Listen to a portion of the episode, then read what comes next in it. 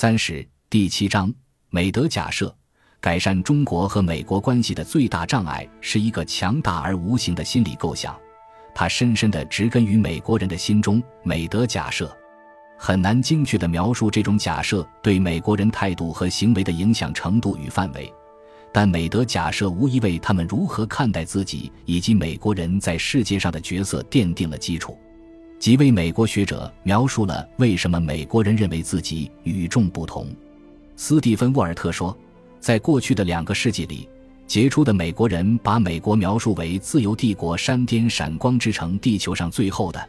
最好的希望自由世界的领袖不可或缺的国家。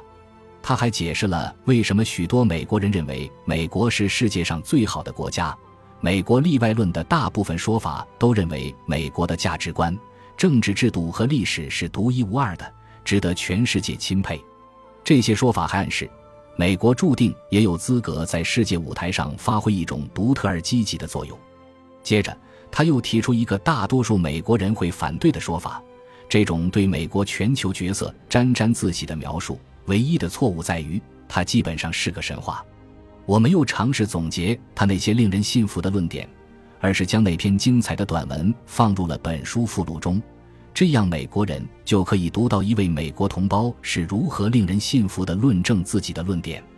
美国拥有独一无二的美德，这种想法也许会安慰美国人，但可惜事实并非如此。美德假设不仅仅基于美国一直在世界舞台上扮演正面角色的说法，还依托于这样一种观点。美国为其公民提供了世界上最佳的生活质量。简言之，在改善公民生活方面，美国是世界上最伟大的国家。这一信念有着牢固的历史基础。从殖民时代起，美国白人的生活水平就比同期的欧洲人要高。近些年，大约从第二次世界大战结束到一九八零年，美国大众。包括底层百分之五十的美国人的生活水平有了显著改善，那是一段幸福的时光。二十世纪六十年代在新加坡长大的我，在观看美国电视情景喜剧，比如《我的三个儿子》和《我爱露西》时，非常羡慕。剧中展示了美国中产阶级享有的田园生活，他们住在独立的房子里，房子配有能停放两辆车的车库，房子周围还有宽敞的草坪。显然，那是一个全世界都羡慕美国取得如此社会和经济发展成就的时期。然而，这一时期结束了。现在，全世界有越来越多睿智的美国观察家发现，美国社会出现了严重的问题，许多关键指标变得很糟糕。新加坡国立大学柯成兴教授的记录显示，1980至2010年的三十年光阴里。美国是唯一一个底层百分之五十人口的平均收入停滞不前的发达国家，这个事实相当惊人。在一篇短小精炼的论文中，他记录了一些有关美国社会经济状况的事实，非常引人注目。首先，从一九八零年起，在随后的三十年里，美国底层百分之五十人口的平均收入下降了。这从未在世界其他哪个主要国家或经济体中发生过，没有哪个国家的穷人正逐步变得更穷。表七点一对比了美国、欧盟、中国和亚洲国家的底层百分之五十人口的平均收入水平。此表清晰地显示出美国底层百分之五十的人口经历了其他主要国家和地区未遭受过的收入下降。在这份有力的数据记录面前，正如柯成清所建议的。有必要想想，为什么很少有美国人意识到，美国在这方面确实是一个例外的国家。收入停滞给人们带来很多痛苦和折磨，这在普林斯顿大学两位经济学家安妮凯斯和安格斯迪顿的记录中有所体现。美国的白人工人阶级曾经在心灵上寄托着过上更好生活的美国梦。今天，正如凯斯所说。现实和这种梦想之间横亘着绝望之海，他和迪顿总结道：“最终，我们认为这些故事描述了受过高中教育的白人工人阶级在二十世纪七十年代初全盛期过后的崩溃，以及同这种衰落伴生的社会异常。”认真研究凯斯和迪顿的记录后，就会发现糟糕的经济前景是如何随着时间的推移，又伴随着家庭功能失调、社会隔绝、毒品成瘾、肥胖和其他社会异常情况而加剧的。约翰·罗尔斯，美国近代最伟大的道德和政治哲学家之一，会如何看待美国的经济和社会发展轨迹呢？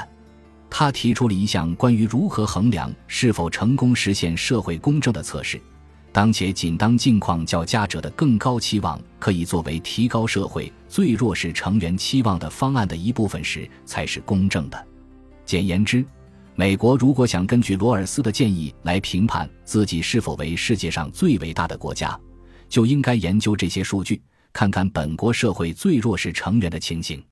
如果罗尔斯还在世，他会震惊地看到最弱势的美国人是多么贫困。美国政治学家杰弗里·温特斯在其著作《寡头政治》里，惊人地描绘了美国的不平等已变得何其可怕。最富有的一百个美国家庭的平均财富，相对于最贫穷的百分之九十的美国家庭的平均财富，近似于罗马帝国鼎盛时期一位罗马元老院议员和一个奴隶之间的财富差距。这种不平等的大幅加剧发生在最近几十年里。柯成兴也提供了珍贵的数据，将美国与其他主要地区的不平等加以对比。柯成兴观察指出，1980年，美国富人与穷人的平均收入之比为41，在接下来的三十年里，这个数字达到138，增加了不止三倍。从表7.2中我们可以看出。世界各地的不平等现象都在加剧。移民到新大陆的人抛弃了欧洲封建制度，美国的开国元勋们致力于创造一个与之截然相反的社会。因此，当我们读到当代美国作家述说当前美国社会与封建时期的欧洲颇具相似之处时，会感到震惊。乔尔·科特金如此描述当今美国的主要分歧。当前的冲突从根本上再现了法国封建时代的终结，由平民组成的第三等级挑战了由教会和贵族组成的第一等级和第二等级的霸权。他补充道：“今天的新封建主义令人回想起17世纪和18世纪民主革命之前的社会秩序。我们的两个崛起的等级正扮演着以前统治阶级的角色。”其他有影响力的美国人也记录了美国社会的严重恶化。瑞达利欧经营着世界上最大、最成功的对冲基金，通过严格的实证研究获得了成功。现在，达利欧将这一研究方法用于理解美国的贫困和不平等。他在他的领英页面详细说明了大多数美国人的生活水平急剧下降，并指出处于底层的百分之六十的人口。大多数是穷人，还引用了美国联邦储备委员会最近的一项研究：如果发生紧急情况，百分之四十的美国人连四百美元都筹不到。更糟糕的是，达利欧指出，他们在贫困里越陷越深，在十年时间里，处于底层十五的人上升到中等或更高阶层的概率，从一九九零年的百分之二十三下降到二零一一年的仅百分之十四。这些反映美国社会状况恶化的数据无可辩驳，它让人不再相信美国是一个努力工作就会获得回报的社会。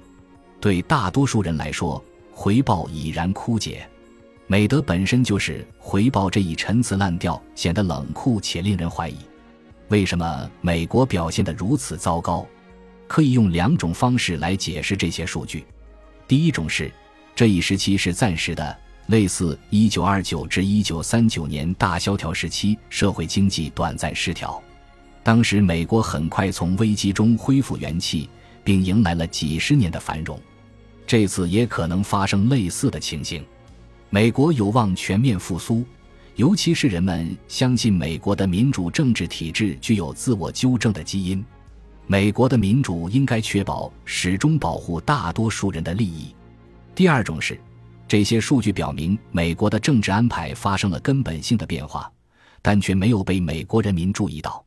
每隔二至四年，美国人就会投票选举他们的国会议员、参议员、州长和州立法会议代表。然而，在民主运作的表面伪装下，在所有的投票仪式幕后，美国已然成为一个被富有的贵族统治的国家，重大的政治和社会决策都由金钱来指挥，因此，富有阶层可以实现美国社会有史以来最大的财富转移。罗尔斯解释道：“只要那些拥有更多私人收入的人可以利用他们的优势来掌控公共辩论的进程，参与原则所保护的自由就失去了大部分价值。”大约五十年前，他警告说。如果允许那些拥有更多私人收入的人控制公开辩论的进程，美国的民主将被颠覆。这正是在美国最高法院于2010年推翻公民联合会诉联邦选举委员会这一里程碑式的裁决和其他判决中发生的事情。许多立法机构限制使用金钱来影响政治进程。公共廉政中心的一份报告称。二零一零年一月公布的对公民联合会的裁决，推翻了企业和工会不得独立出资资助竞选活动的禁令。这给企业和工会开了绿灯，允许他们把无数的钱砸到广告和其他政治工具上，呼吁选民选择或反对某个候选人。最高法院的这一裁决和其他类似判决的影响甚大，实际上，他们可能正在改变美国的政治体系。马丁·沃尔夫说：“最高法院2010年对公民联合会的不当裁决表明，公司是人，金钱是言论。事实证明，这是美国迈向富豪政治的一大步。”美国法律学者劳伦斯·特赖布特别清楚地描述了对公民联合会裁决的愚蠢之处：最高法院伸手裁决不公正的问题，同时难以置信的淡化。有时甚至默许美国政治中通过行贿以外的手段实现恶意腐败，这些手段很可悲，因为他们是完全合法的。法院的这一系列裁决，是美国立法者做出的大量重要的公共政策决定不再反映一人一票的真实结果，因为这背后是金钱操纵了选票。